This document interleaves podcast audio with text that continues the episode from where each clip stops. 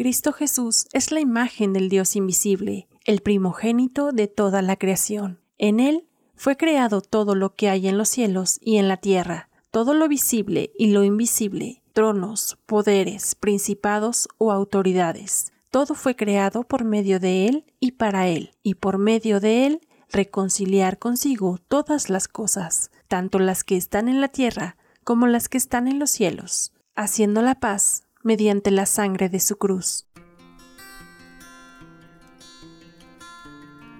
La vid verdadera. Ministerio sin paredes presenta Bocaditos de sabiduría. Un podcast que te ayudará a adquirir instrucción, prudencia, justicia, rectitud y equilibrio. a ser sagaces a los jóvenes inexpertos y darles conocimiento y reflexión. A saber vivir con amor y sabiduría. El que es sabio e inteligente, Los escucha y se hace más sabio. bocaditos de sabiduría que te hacen crecer cada día.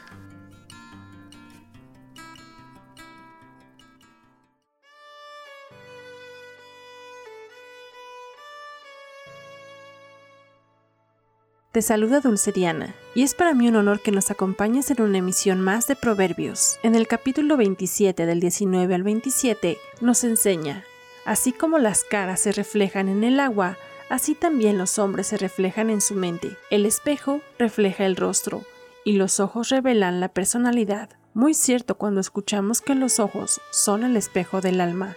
Cuando una persona no mira los ojos al conversar, podría ocultar malas intenciones. 20. La muerte, el sepulcro y la codicia del hombre jamás quedan satisfechos. La ambición humana puede dejar una vida y una tumba solitaria y abandonada por la insatisfacción que hay en el corazón. 21. Al oro y la plata el fuego los prueba, al hombre lo prueban las alabanzas.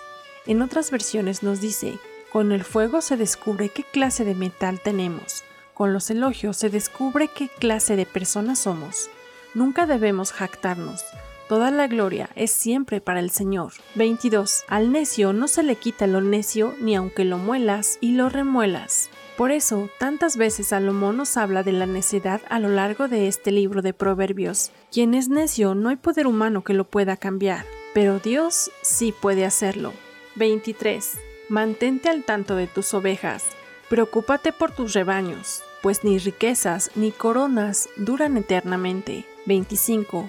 Cuando el pasto aparezca y brote el verdor, de tus corderos tendrás lana para vestirte, de tus cabritos dinero para comprar terrenos, de tus cabras y de tus cabras leche abundante para alimentarte tú y tu familia y todos los que estén a tu servicio. Este proverbio podría tener varias referencias y significados, pero hoy hablaremos de poner los ojos en lo importante para Dios, que son las almas de las personas. Muchos siervos a lo largo y ancho de la historia han perdido el propósito principal.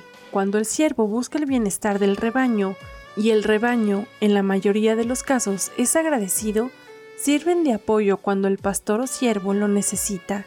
Pero desafortunadamente se pierde el propósito principal del siervo por el dinero, el poder, la avaricia y la ambición, y su corazón ya no está en servir a Cristo, sino en satisfacer sus propios deseos.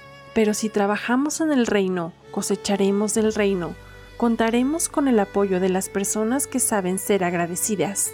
Pero ojo, debemos tener conciencia de que no todos son agradecidos. Como en el pasaje de Lucas 17, donde nos relata la historia de los diez leprosos que fueron limpiados por Jesús. Solo uno de ellos regresó para agradecerle a él por haberlo sanado.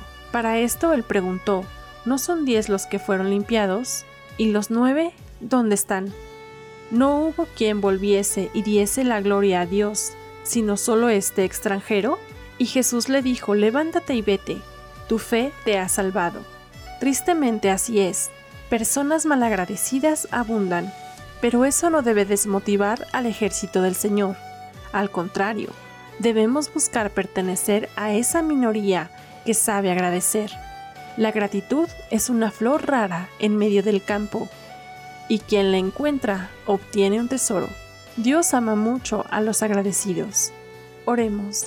Señor, perdónanos si hemos sido malagradecidos, si no hemos sabido valorar el cuidado de los siervos. Y si somos siervos, si no hemos sabido cuidar lo que nos has encargado, sana nuestro corazón si nos han lastimado, si no han sabido valorar lo que hemos hecho por otros, o lo que han hecho por nosotros mismos. Enséñanos, tú eres el buen pastor, el que da la vida por sus ovejas. Velas por esas que se dejan querer y guiar, y ten misericordia por las necias, que no quieren abrir los ojos a la verdad y que son como esos leprosos que no regresaron. Te lo pedimos en el nombre de Cristo Jesús.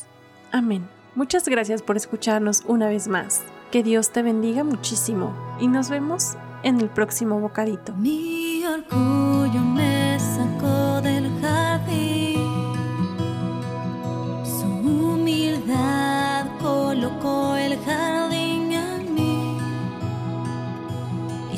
si vendiesen lo que tengo a cambio de su amor, yo fallaría.